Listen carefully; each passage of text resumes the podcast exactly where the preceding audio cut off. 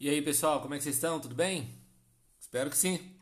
Bora filosofar? Sou o professor Giovanni Jacob e juntos a gente está fazendo um caminho bem bacana sobre as grandes obras do pensamento filosófico no Ocidente.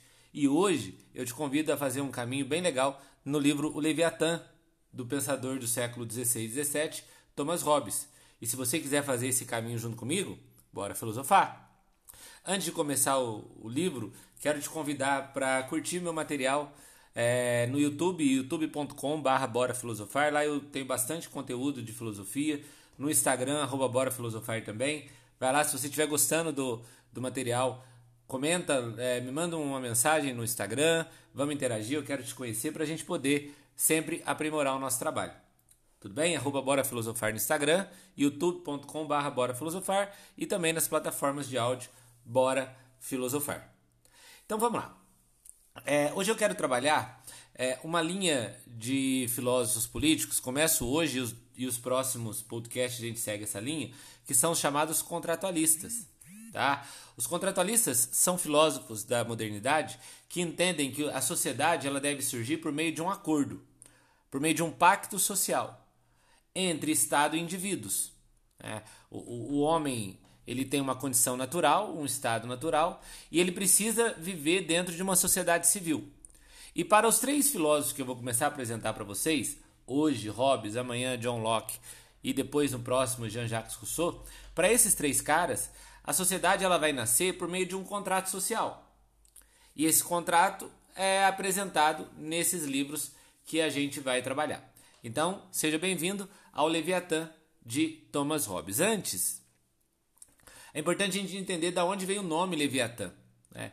É, Thomas Hobbes ele tira do Velho Testamento da Bíblia um personagem, um grande peixe que vivia no fundo do mar. Uma, algumas traduções da Bíblia chamam esse peixe de monstro.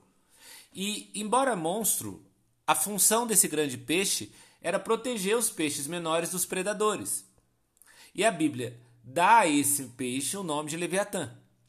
E aí você vai entender que esse grande peixe que, que protege os peixes menores, para Thomas Hobbes é o rei, é o, é o soberano. Tá? O Hobbes ele divide o livro em quatro partes. Num primeiro momento, ele vai discutir a questão antropológica, o que é o homem. Depois, ele vai discutir como se forma o Estado.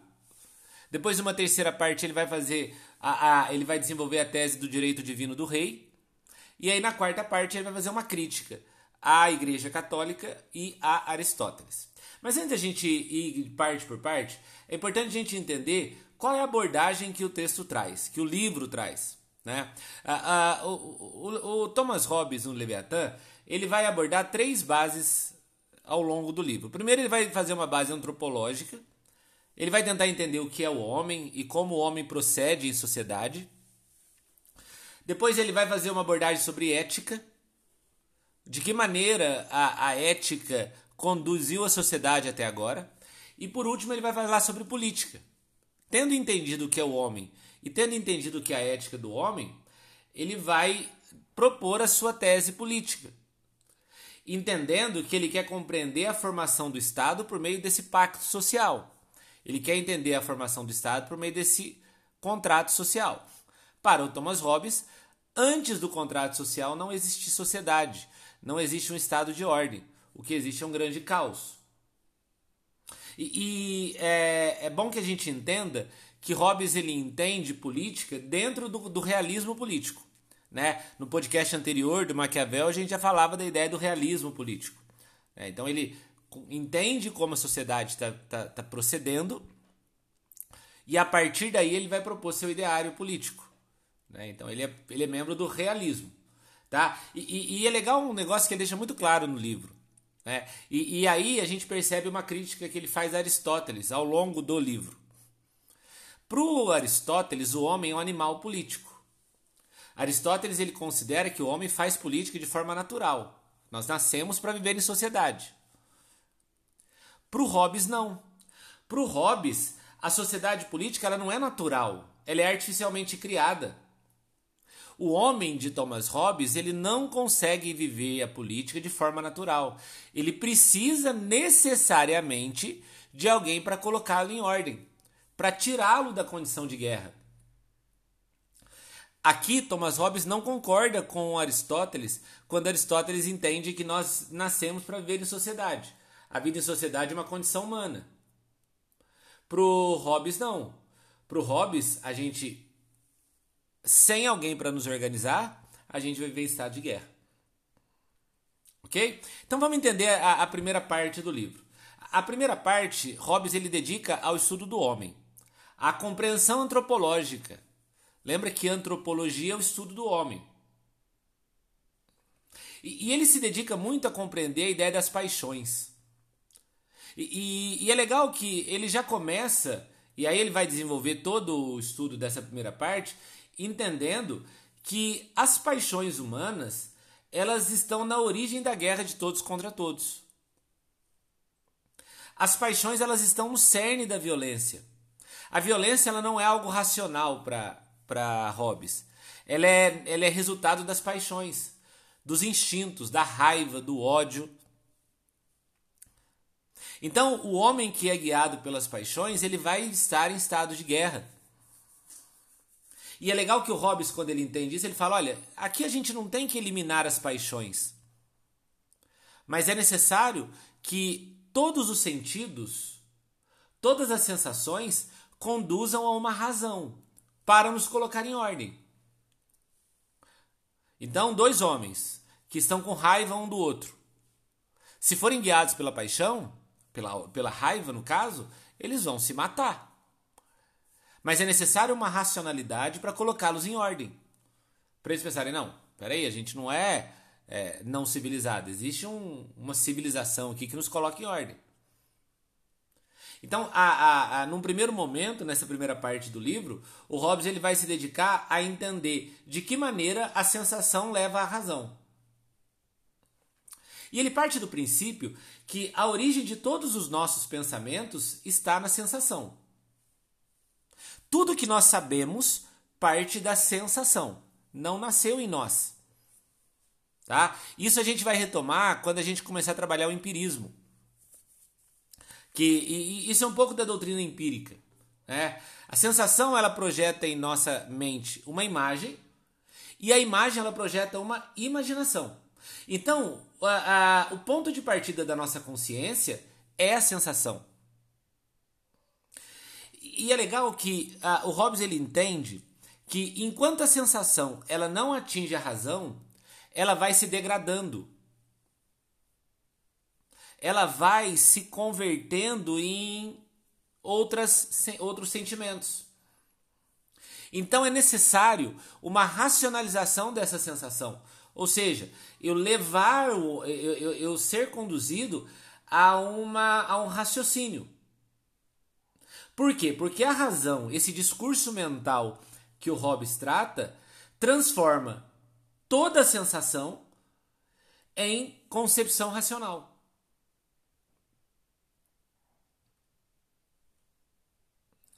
Se as sensações elas não forem construídas dentro de uma razão, ela pode se tornar uma fonte de abuso. Por exemplo, Alguém que teve algum membro de sua família assassinado, morto. A sensação, o desejo, o ímpeto do momento é pegar uma arma e vingar a morte do seu ente querido. Mas esse sujeito que quer vingar a morte do ente, ele deve conduzir essa sensação a uma razão. E pensar, bom, se eu matar ele, eu vou me tornar um criminoso também, eu posso ser preso. E aí eu abro mão do resto da minha vida. Então o que, que eu fiz? Eu conduzi a sensação à razão. E pensei, não, eu preciso controlar os meus instintos. E aí o Hobbes ele entende que é necessário que surja alguém na sociedade, e daqui a pouco na segunda parte ele vai apresentar para nós quem é esse alguém, que vai fazer com que os sujeitos saiam dessa domínio das paixões e possam viver dentro de uma razão, dentro de uma lei. Já adianto para vocês que para o Hobbes esse alguém é o Estado. Então o Estado é aquele mecanismo que vai me tirar do estado natural. E o que seria o estado natural? É o estado das paixões. É ser conduzido pelas paixões. E, e, é legal que tem uma hora nessa primeira parte que o Hobbes ele se dedica a entender, por exemplo, a questão do ato da fala. E a fala é aquilo que dá significado às paixões. Nomeia tudo. Nenhum outro ser, nenhum outro ser vivo tem como forma de dominar as paixões a fala. Só o homem. Então, por meio da fala, o homem pode conduzir a sociedade a esse estado de ordem. O homem pode conduzir a sociedade a esse estado de progresso. E ainda, falando das paixões, é, tem uma hora que o Hobbes ele discute a, a, isso que ele chama de teoria das paixões. E ele fala que a paixão é um desejo perpétuo da humanidade de adquirir um poder atrás do outro. As paixões elas nos levam a querer ter poder. Mas é necessário uma racionalização dessas paixões, porque o desejo de poder leva ao estado de guerra. Veja, por exemplo, as grandes guerras da humanidade. Se a gente analisa as grandes guerras da humanidade à luz de Thomas Hobbes, a gente entende que essas guerras foram motivadas justamente pelo homem não saber controlar as paixões, por uma disputa de poder. Nós somos seres passionais. E é justamente que por isso, que aí eu volto na introdução, nós não conseguimos organizar a sociedade de forma natural. Porque a nossa natureza é uma natureza passional. Isso, e, e essa sociedade natural, ela vai ser uma sociedade de guerra. Então é necessário surgir o Estado para transformar o homem e tirá-lo dessa condição natural, dessa condição de paixões. E aí, nessa primeira parte, o Hobbes ele vai dedicar a maior parte do seu estudo. Eu estou chegando aqui no ponto central do livro, que é quando o Hobbes ele vai discutir de que maneira esse estado, esse contrato social vai surgir. Uma vez que nós já entendemos que nós não podemos ser governados pelas paixões, porque as paixões vão nos levar a uma constante guerra, é necessário racionalizar as paixões. O Hobbes ele vai entender o que é o homem. E, e ele parte da ideia é, da condição natural dos homens, desses, dessa jus naturalista. E ele percebe que a ética que rege o homem a partir das paixões é uma espécie de ceticismo relativista. É uma espécie de ceticismo relativista. O que seria um ceticismo relativista? Cada um decide o que é bom para si. O que define o que é bom ou mal é o próprio sujeito. Isso é um ceticismo relativista. Sou eu que defino o que é bom para mim. Eu vivo governado pelas paixões, eu vivo buscando satisfazer meus próprios desejos. Hobbes diz que se cada um viver dentro, de seus, dentro da sua própria ética, nós vamos viver numa jus naturalista. Uma justiça natural. Onde não existe uma lei que define aquilo que eu possa ou não possa fazer. O critério de moralidade para minha vida sou eu mesmo. Agora pensem dentro de uma sociedade se todos os membros daquela sociedade viverem dentro de sua jus naturalista. Pensem comigo, se todos os membros daquela sociedade viverem dentro desse ceticismo relativista, dentro dessa ética. Que sociedade a gente vai inaugurar? Uma sociedade de guerra. É aquilo que ele chama nesse momento do livro de guerra de todos contra todos. Então é necessário, para Thomas Hobbes, surgir alguém acima dos homens para tirá-lo dessa jus naturalista, para tirá-lo desse estado natural, para tirá-lo desse governo das paixões e levá-lo a uma racionalidade das ações. E aí nasce o contrato social. E ao nascer o contrato social, junto com ele surge a sociedade. E é uma sociedade que deve atingir a ordem, o progresso e a paz. Sem o contrato social, não há ordem, não há progresso e não há paz. Porque nós vamos viver governado pelas paixões, dentro de uma jus naturalista, onde a ética é determinada pelo próprio sujeito. E aí, se dois sujeitos, cada um viver dentro de sua ética, um dos dois vai matar e um dos dois vai morrer. E é exatamente nesse momento que nasce a frase mais famosa do Hobbes: O homem é lobo do homem. Porque em estado natural, ele vai sempre fazer do outro a sua vítima. Em estado natural, ele vai estar sempre em estado de competição. Mas aí você pensa assim comigo: mas se eu pegar, por exemplo, um grupo de animais, se eu for num canil, por exemplo, eles estão no estado natural. Mas os cães eles não competem entre si. Como que pode os cães irracionais não competirem entre si e o homem racional compete? Justamente por aquilo que ele falou há pouco para nós. As paixões elas estão no cerne da violência. E as paixões elas levam a uma constante luta pelo poder. O que um grupo de cachorros não tem. Porque o cachorro é instintivo. Então, sem esse contrato social na visão robesiana, nós não vamos ter sociedade. Porque o homem ele é incapaz de viver dentro de uma jus naturalista. E aí começa a segunda parte do livro. E a segunda parte do livro ele se dedica a entender a questão da coisa pública. Quando ele fala da república, ele está falando da coisa pública. E a segunda parte do livro, Hobbes ele está tentando entender é, que o poder político ele surge para acabar com a violência.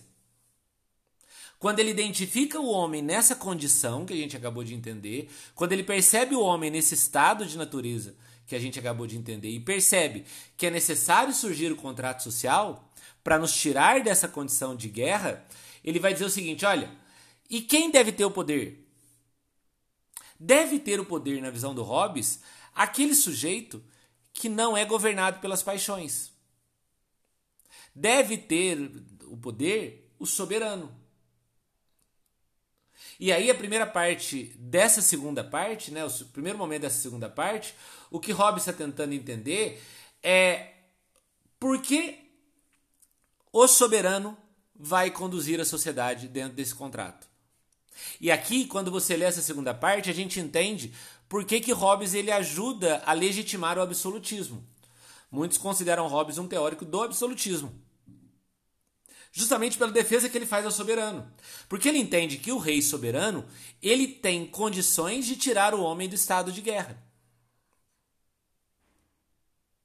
O rei soberano, ele tem como função cuidar do bem do povo, ele tem como função eliminar o estado de natureza, acabar com o estado de natureza e inaugurar um, um estado de ordem e de progresso. E o Hobbes, ao desenvolver os, as ideias dele sobre o soberano, ele vai dar para o soberano duas características fundamentais. E aí é a hora que ele faz a referência ao Leviatã, aquele monstro do Velho Testamento da Bíblia. Porque para o Hobbes, o, soberano ele é intervencionista, ou seja, quando ele vê a necessidade do bem do povo, ele vai intervir, ele vai agir, e ele é protetor.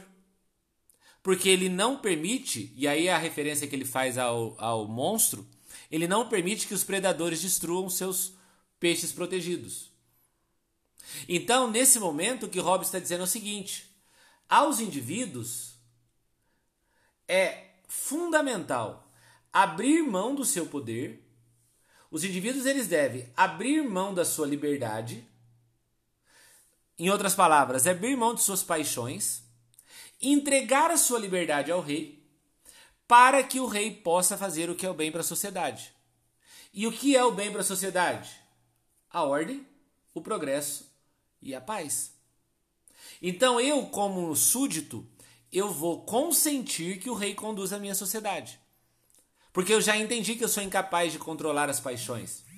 Eu já entendi que em estado natural nós vamos viver em guerra. Então, rei, me conduza.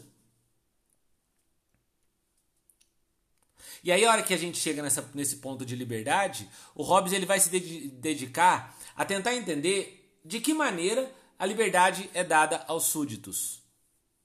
Uma vez que o rei é absoluto, uma vez que o rei é soberano, e ele vai me tirar do estado de guerra, como que eu, súdito, deve proceder? Para o Hobbes, a liberdade ela está condicionada ao silêncio do rei.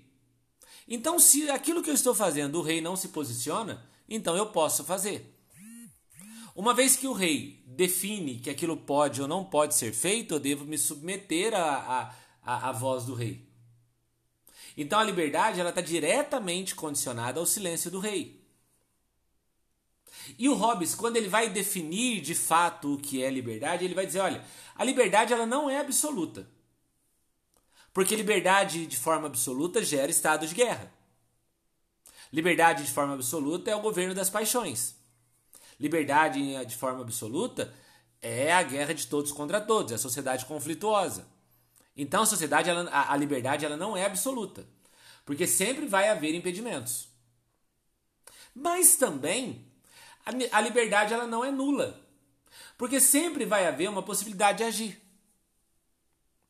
Então, aos súditos não, não deve haver uma ausência total de liberdade. Ao rei cabe apresentar aos súditos uma maneira de agir, claro, dentro dos interesses do rei. Uma vez que eu já aceitei que o rei tem o controle da minha vida, aquilo que ele definir que eu devo fazer, eu vou fazer. Eu não vou questionar. E aí o Hobbes ele conclui essa segunda parte, identificando, definindo que a liberdade é possível quando o indivíduo se adequa às condições definidas pelo soberano. Então eu sou livre, desde que eu possa fazer aquilo que o soberano é, me permite fazer. E aqui eu quero abrir um parênteses no meu canal lá no YouTube e também aqui no podcast eu tenho uma playlist sobre a ideia de liberdade. Tá? Liberdade de ação, liberdade de razão e liberdade de vontade. E lá eu discuto bastante essa questão da liberdade para o Hobbes. Se você quiser dar uma olhada depois, arroba Bora Filosofar no Instagram, youtube.com barra Bora Filosofar. Aí ele vai se dedicar à terceira parte do livro, que é uma parte um pouco mais curta. E nessa terceira parte, ele vai trabalhar a questão do direito divino dos reis. E, e ele parte do princípio que o poder eclesiástico ele é diferente do poder civil. O poder da igreja é diferente do poder do Estado. O poder da igreja é, ele não deve ser maior do que o poder do rei. Aqui o que ele está propondo é a subordinação da igreja ao Estado. E é legal você entender o contexto que ele está vivendo. Até dois séculos antes, a, a igreja determinava as relações. No período feudal, a igreja era grande, poderosa. E agora ele está propondo uma ruptura com o poder da igreja. Ele está falando: olha, não que a igreja não tenha autoridade, mas a autoridade da igreja deve estar subordinada à autoridade do soberano, do rei absoluto. E aqui ele começa a ter problemas com a igreja. E é legal que se você tiver acompanhado o, o podcast do Príncipe do Maquiavel, o Maquiavel faz uma análise parecida com a do Hobbes, entendendo que não deve haver poder acima do poder do Estado. Só que aí o Hobbes ele chega a uma, a uma, uma questão bem interessante. Ele vai se perguntar o seguinte: beleza, mas o que eu devo fazer em uma república cristã? Porque muitos países na Europa nesse momento são estados religiosos que assumem o cristianismo, o catolicismo ou o protestantismo como, mas sobretudo o catolicismo, como religião oficial. Como o rei deve proceder nesses estados?